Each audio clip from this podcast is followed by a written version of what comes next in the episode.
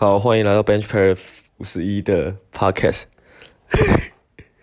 那今天我打算开启我个人的 Bench Pair 五十一的 Podcast。那里面主要就是会去回复大家常常会问的问题，然后我们就是从那个观众里面的回复里面去挑，我觉得是大家比较常见遇到问题，然后还有大家可能会困惑的地方，以及我自己在以前可能成长或是在练球或者学习的过程中遇到的问题。那第一个是关于投篮，很多人都会说，哎，像我们以前都会看那个《灌篮高手》嘛，三井寿。什么累了，然后继续投还是什么鬼的，就是都会听到这种话。然后其实累了再投是一件很就是不 OK 的事情。那我讲一下概念跟阶段性。比如说，好，你们想象一下，你现在是一位要练一百公尺的选手，OK？那一百公尺基本上就是竭尽所能去冲刺的一个训练嘛，一个一个动作，一个运动。那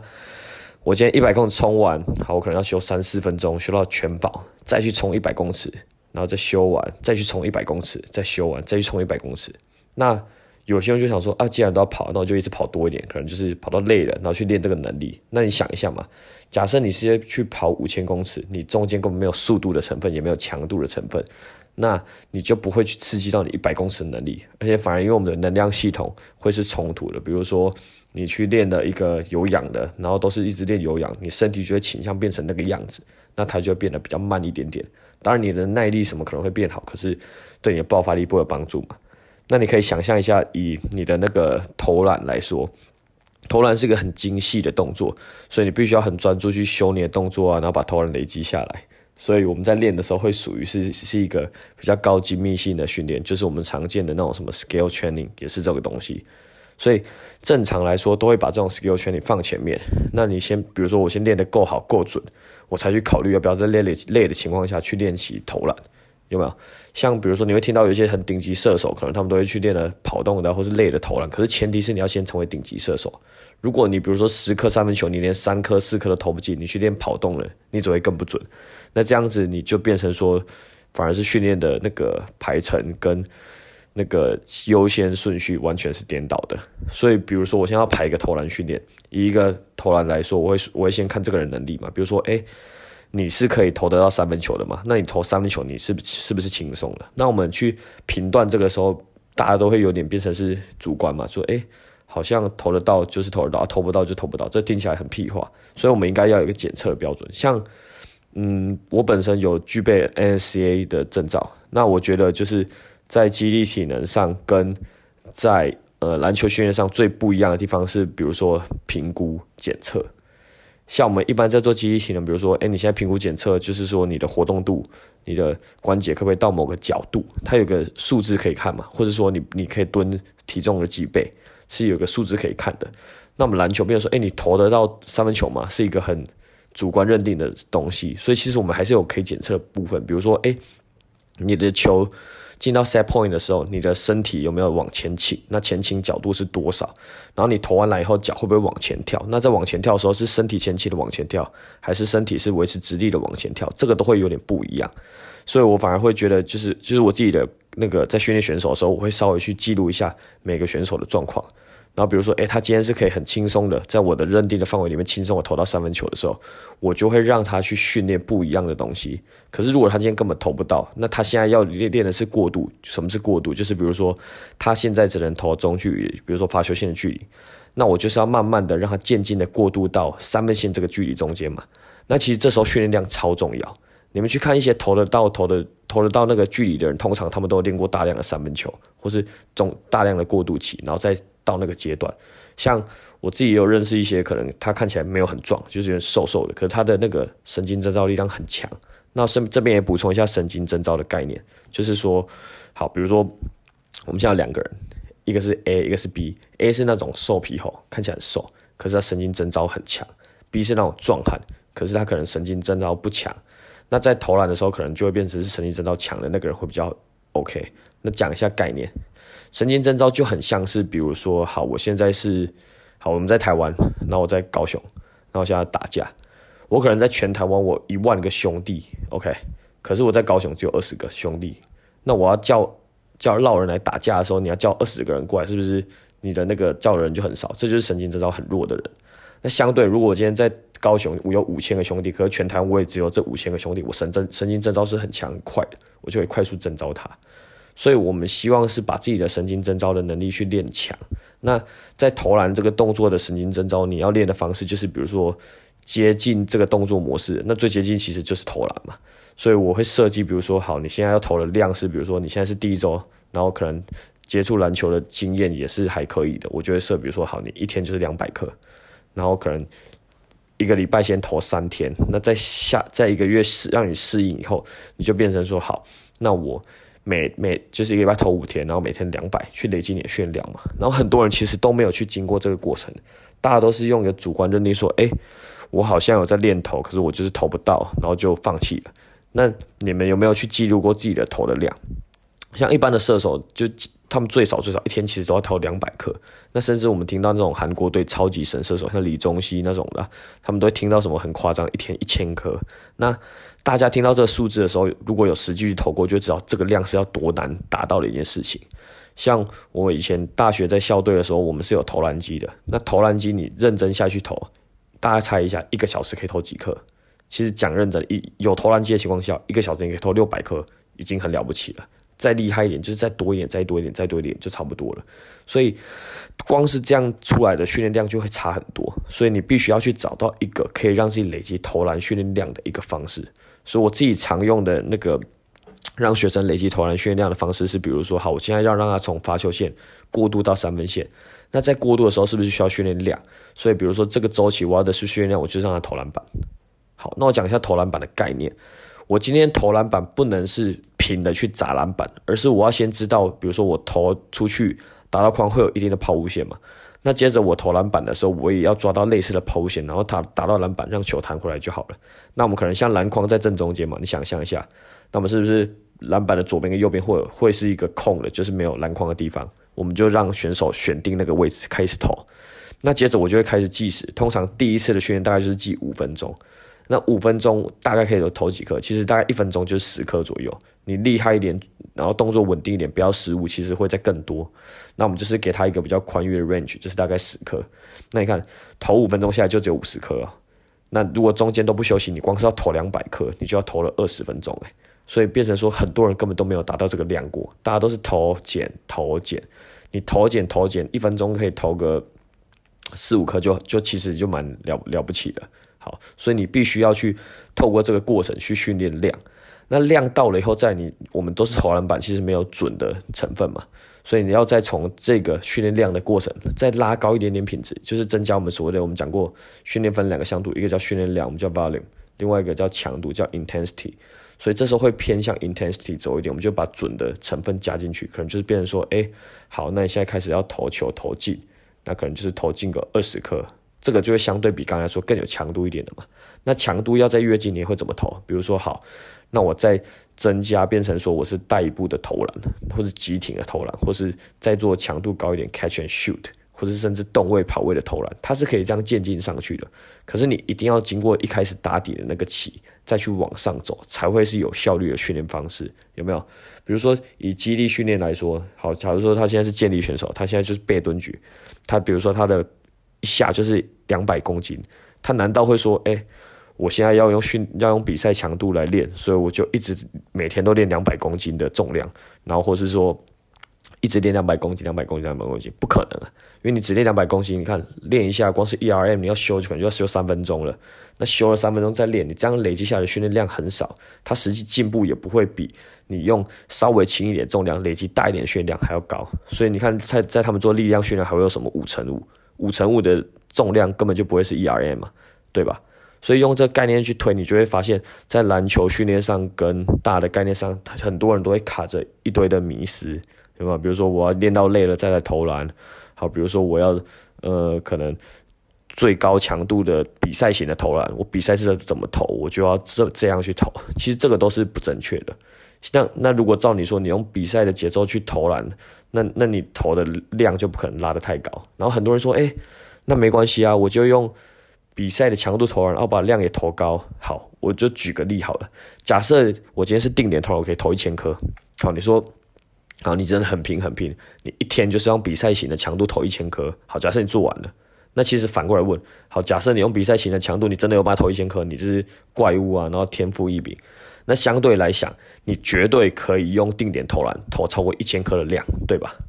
所以不管怎么讲，量都是一开始在训练在打底的一个前提。你的量到了，我们才会慢慢的渐进上去，才会渐进到强度这边。OK，那在安排上就会有很多它的，比如说你安排的一些细项，然后该怎么排，然后或者说你要做穿插式的，就有很多东西要去探讨。那在篮球训练这方面其实是比较可惜的。像以基地训练来说，因为很多可能有一些研究或者有一些 paper 可以看，大家可以去参考。说，比如说，诶，为什么大家都说肌肥大是八到十二下？为什么肌力是五下以内？为什么有氧耐力是几下几下什么的？因为它是有一个研究，有一个数据可以去参考的。那因为篮球的多样性太多了，所以我们现阶段比较难去拿到这些相关研究的东西，就是所谓的数据库嘛。那我们就是只能自己去做。比如说，我就是看我的选手，然后他们累积出来，像我刚刚讲过了，轻松是是怎样界定的，或者说什么东西是什么样界定的，我们去累积自己的训练的数据库，其实就会比较有帮助。像我除了在带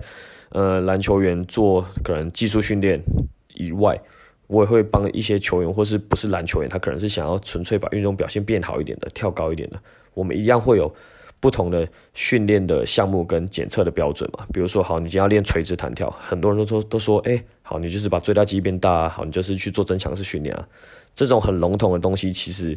变成说，好，按你做把肌力提升，啊，然后你好去做增强训练，啊，你怎么知道你有没有进步？其实都是需要检测的过程嘛。那像国外，其实他们都已经早就行之有年，会去做很多的数据跟很多的统计，然后去或是建立自己训练起来的 database，像。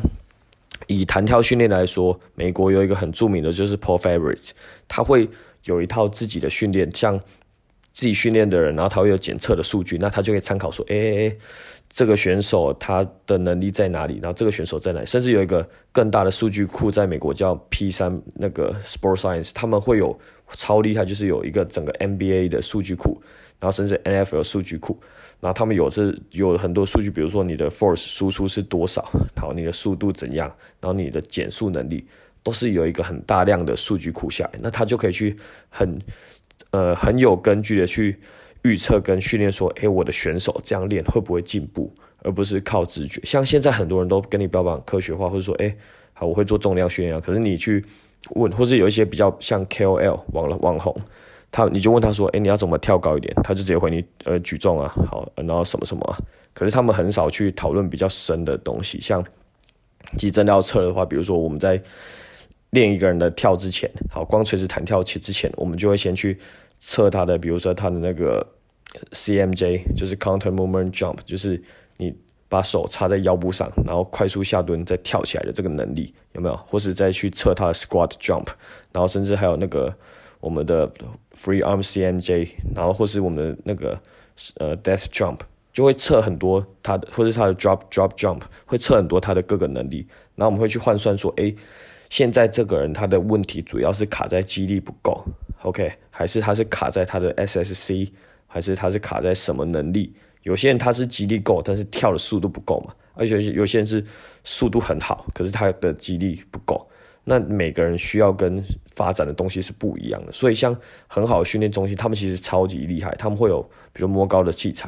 然后量测器材，甚至你左右脚起跳的时候重心那些执行的东西都有。那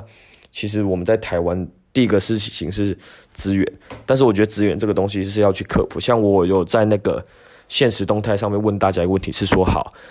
我们今天就是不能找人捡，你也没有投篮机，因为这两个这两个东西本来就就不是每天或是说随时可以拿到的，那你还是要想办法去累积累积自己的投篮训练量嘛。那其实很简单方法就是每个篮球场都有篮板，你就是投篮板去累积一个基础的训练量。那你要投准的时候再去投篮筐，你的训练量累积会比较好，而且比较简单跟实际嘛。那我们在台湾如果在要训练我们肌力体能或者训练它的弹跳爆发力的时候，当然。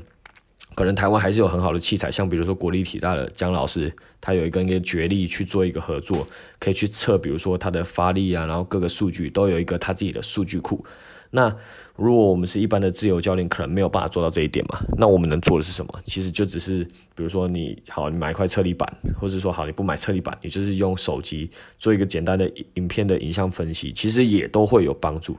但重点是必须要去检测出这些数据，然后要去有一个安排，然后还有就比如说周期啊，然后科学化的依据去训练，说，哎，这样到底会不会进步？不然你只是说，哎，好，我今天就是练好。把肌力练大，好，把肌力提升，我就会跳得变高。其实这也是都是骗人的。像，好，你如果只是做最最大重量的背蹲举，然后会不会让你的那个弹跳的高度变高？其实实际上来说，应该是不会到很显著的。因为我们就讲一个概念好了，像比如说，好，我今天深蹲可以背两百公斤，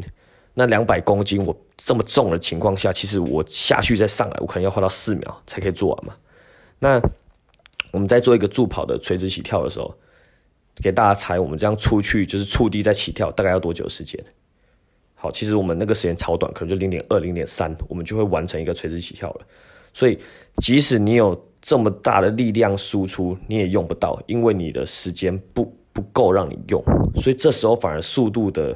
价值，跟比如说我要在很短的时间内发挥到很大的力量，它就是一个更重要的价值。所以才会有一叫什么 VBT。Velocity based training 去看说，你除了训练，就我们比如说训练重量是一个强度，那我们不会只有重量嘛？我们速度，也就是在很短的时间内产生最大力量，也是一个很重要的指标。那很多人都忽略了这个事情，然后就只是一直无一昧的去考大重量、大重量，然后可能然后硬举，然后还有什么举重，然后再做增强式训练，或许会有一些进步的范围出现，可是实际上来说。可能不见得会有这么理想的进步，然后再会有人说，哎，可是某些人可能蹲很重，他也跳很高啊。那其实你们可以想一下，今天是因为他蹲很重，所以跳很高，还是因为他本身他的那个神经征召的能力很强，然后跳的能力很强，所以他来练蹲可能也会不错。这是一个大家去思考问题。像以前都会常见说，哎，好，我今天想要长高一点，我就去打篮球。那你们觉得这个问题是？是正确的吗？大家可以想一下。好，然后其实我就公布一下，其实不是打篮球会长高，而是长得高的人适合打篮球，所以长得高的人会去打篮球，然后让大家误以为打篮球会长高，其实这这不是正确的。像比如说，好举重，举重为什么都会是矮的选手？因为他们矮的时候，他们有力学的优势啊，对吧？比如说，好，现在杠杆很长，我要去把一个重量拉起来，本身就会很重嘛，所以你不会看到像 Kevin Durant 那种身材的人再去比举重健力的，因为那不是适合他的运动嘛。那可是并不是说你玩的这个运动或做这件事情，你就会变成比如说那个样子，它是不一样的。所以我们再去分析这件事情的时候，也要去这样想想看，诶，他是因为本身的神经征召，然后肌力很强，所以他跳很高，还是因为他是因为练了这些才跳很高？这是不一样的事情嘛？像比如说有一个，嗯，常见，呃，有一个故事是我非我个人非常喜欢 Kobe Bryant，就是他的球技啊，他的动作，他的细节，还有他的精神上都就是非常感染了我。可是也不是说 Kobe 说的都是正确的。像 Kobe 当初有一段访谈就会问到说，哎，你怎么去保持你的运动能力这么好？然后他跟他说伸展，可是伸展实际上会帮助你的运动表现吗？这一点其实就不是。不不不完全是正确啊！如果我只是做伸展，我就可以让我的垂直跳提升个五公分、十公分，那我当然会去伸展。可是实际上，你们看到了各种研究或是各个内容，应该没有人会支持这样的说法，对吧？就它不是直接关系，最多是说，哎，你要某个活动度，你可以有好的训练跟承载，然后你会有进步的空间。可是不会是因为被动的拉伸就变好，所以这种事情都要去看它的先后，然后原因，再去考虑说它的。背后的价值跟问题，OK，好，然后再来是我们回答下一个问题是，有些人会问说怎么去阅读防守？好，那阅读防守之前你要先去猜什么？你要先去猜防守的类型嘛？像防守，我们现在简单以距离来猜好了，大概就会有你们最常遇到，像很多人都会问说，哎，好，我们现在卖一个试探步课程嘛，大家都说，哎，按教试探步，可是人家很退怎么办？很退就是第一种防守方式。大多人去街头去斗牛，你们遇到的都是直接沉退防守的，这是第一种。那第二个是大家会常听到校队在要求的，就是比如说一只手臂的距离，这个就是属于一个中间，它没有到很退，可是它也没有到很紧逼的距离。那第三个，我们他就是完全是那种锁上来的，完全是那种 lockdown defender，他们会完全手贴着你的身体推着你的那一种，我们就称为紧逼，就第三种。那我们猜出这三种以后，我就先跟大家分析一下它的概念。假设今天我们的防守者是非常沉退的，那你这时候当然你第一个优先顺序就是先踩一些脚步，或者以试探步来说好了，我会先踩一些脚步，然后稍微做一点点的虚弥的概念进去，因为虚弥会让人家觉得你要过人嘛。如果他今天防守距离是比较紧逼上来的，但是他没有去推我，没有去把我往一边逼，通常我做虚弥他都会被晃开，那这时候就会去确定说，哎，他这个是大概是一只手臂的距离，就是适中的距离。那如果我今天做虚弥，他完全不动。基本上就是完全退开了嘛，所以虚弥是一个很好的试探方式。那如果是运球状态呢？其实你们常见的就是比如说胯下的晃人，像 Harden 或 LeBron，他们都会做那种胯下换手、胯下换换手往前嘛。那那个动作其实有一大部分，第一个是为了缩短距离，第二个就是是试探。他们在胯下的时候，身体会晃一下肩膀，那个其实跟虚弥的元素是相当类似的。他用这样的概念试探说，哎，防守者是不是距离太退？太退的话，比如说我如果是试探步，我就直接把球。跟脚拉回来，我就直接投篮了嘛。或者我甚至不要拉回来，做 Kobe 跟 Chris Paul 常做的，我可能从 side j 把球移动到我的右脚前侧，变成一个 front Jump 直接拔起来，这种攻击方式嘛。那再是大家会说，哎，我不能每一球都投篮，这样会没有效果。这也没错。所以以试探步来说，我还会我们在线上课程里面有教说，好，他很沉退，我要怎么切？我会有另外一种变化的虚米，就跟你们一般看到那种 weight 虚米还有 ball 虚米会有点不一样的。然后我们里面还有猜，就是好，假设他很沉退，那我除了直接拉回来投篮，我也可以用试探步去配合带一步投篮来攻击。你看，我如果用试探步好往前带一步投篮的时候，我会靠近防守者一点点嘛。那靠近防守者一点点的时候，这时候我的投篮假设有进了，第一个我离篮筐的距离变近，第二个我用这个方式去靠近防守者，那防守者的距离就从我刚刚讲的，他从最沉退的防守变成什么？一只手臂，甚至是紧贴的防守。那这时候我只要做一个节奏变化，比如说做一个 heavy，或者比如说做一个 speed stop 再 go，或者刹车以后踩 dig step，我都可以直接把对方给踩过去。所以遇到沉退的防守，要有破解的方法，不要只有投篮，而是要什么？要缩短它的距离，或是要去急停，或是要去开它的面。那也有观众问说，开面是？就很多人都说，哎，上篮的开面是什么意思？其实就是比如说，好，我今天往禁区攻击，好，如果我现在都是往右边切，他知道我要往右边切，他就放这个面直接上去，那基本上他就很好盖火锅了嘛，或是很好去跟我做 hand check 跟封阻。像你们可以想一下，LeBron，LeBron 的追魂锅最厉害就是 LeBron 躲在人家的身体后面，所以人家看不到 LeBron，他就会直接朝同一个面，比如说我右手运球进去，我就是右手直接的上篮。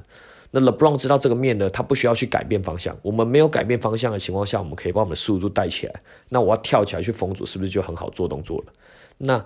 我们开面的用意就是在，比如说，好了，LeBron 今天在后面追我，突然做一个换手运球，把我身体变换方向到左边去，LeBron 这时候就没办法抓的这么准嘛。那这时候我的开面是不是就有进攻的效益了？好，那这是在上篮阶段的开面，但不是只有上篮的时候会用开面。比如说我们在试探步或是在运球进攻的时候，你们会听过一个概念叫攻前脚嘛？比如说，好，我现在在试探步攻击，他是右脚在前。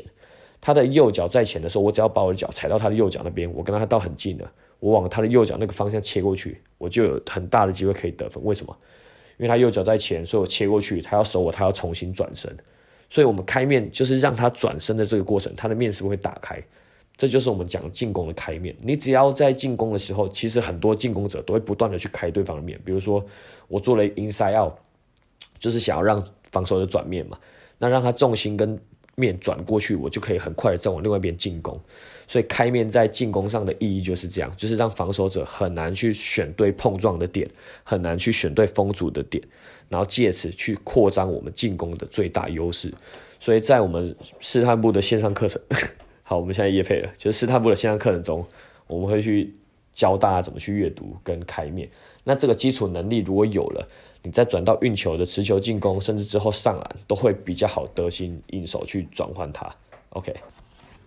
好，然后我们第一集的 Podcast 就到这里。然后如果你们还想要知道什么，或是想要更深入知道哪些东西，然后其实用 Podcast 方式还蛮适合直接去讲的。然后我会尽量用更简单的方式去带给大家比较想要知道的内容。这样，好，谢谢大家，我们下次再见，拜拜。